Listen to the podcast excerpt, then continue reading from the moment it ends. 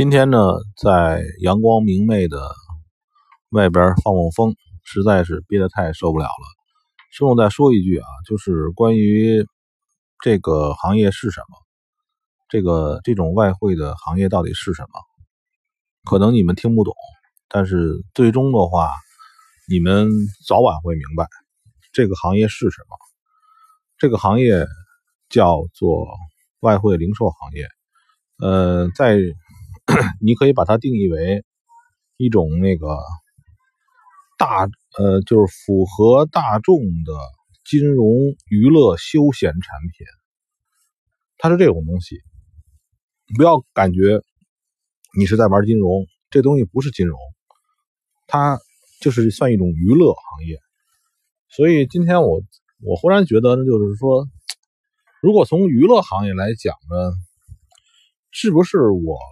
不该去，就是把这个东东西挑明，因为我看到有些人呢，他们是就是 适合做娱乐行业，娱乐行业讲究的是套路，讲究的是编故事，对吧？讲究的是人家花了钱，然后呢获得娱乐上的快乐，像玩牌似的，玩那个百家乐。就是玩这老虎机，或者是说，就是这种这种初级初级的玩乐，就是忽然觉得是，可能是不应该，呃，说，就是就是怎么说，就说的这么沉重。这个行业，就是有的人呢，他愿意娱乐，愿意那个这个参与，参与之后呢，他可能是。亏钱，但是他获得了精神的满足和愉悦。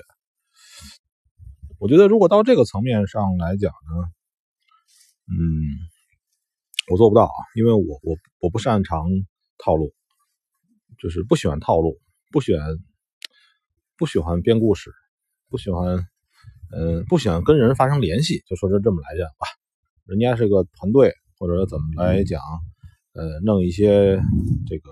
知识啊，什么之类的，呃，这个这个就是这些这次节目我就要定义一下，其实你要知道你在干什么，对吧？就是你在娱乐行业里边呢，如果说你还能赚点小钱儿，我想这就是非常非常好的东西了，非常非常好的非常好的事儿。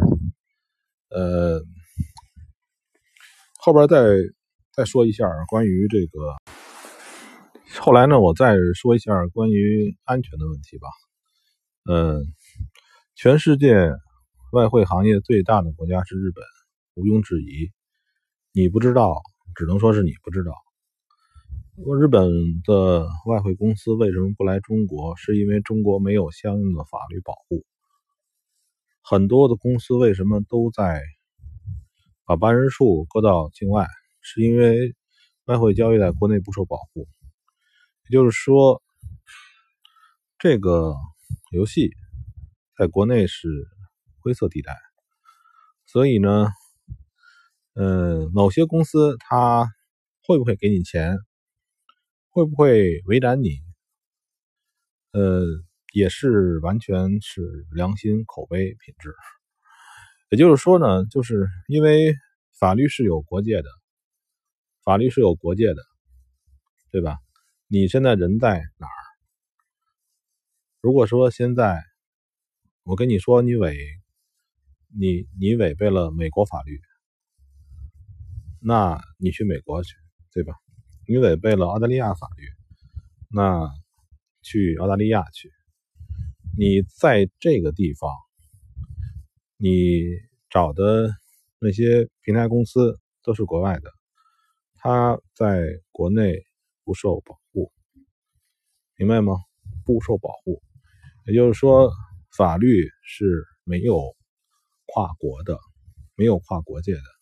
所以，在这个层面来讲，所有的平台都有问题，都不安全。最好的方式是见好就收。最好的，其实最好的情况，如果说你真想玩。高杠杆的东西，就去做国内内的内盘期货，是吧？是最合适的，还是撮合交易？但是只是它的交易时间，呃，不是这种全天全天候的。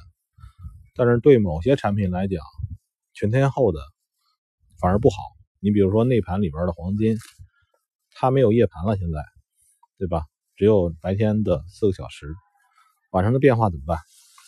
嗯，明明明明的已经已经觉得肯定要跑的行情，你不开市也不是也不是回事儿。所以内盘的话，做点什么鸡蛋啊，就我很喜欢鸡蛋，呃，也喜欢吃鸡蛋。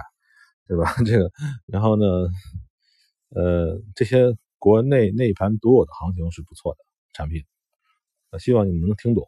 然后呢，如果说这个外汇的，呃，多弄几个，多弄几个著名的平台，然后呢，把资金分散，这也是一个好事儿，这也是一个控制安全的问题。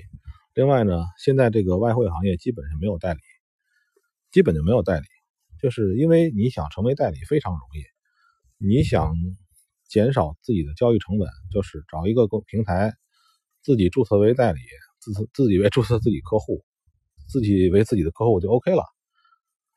因为这的东西不像以前啊，就记得十多年以前吧，那个时候，那个时候有些公司，像那个百利，它倒闭了，已经是吧？MG。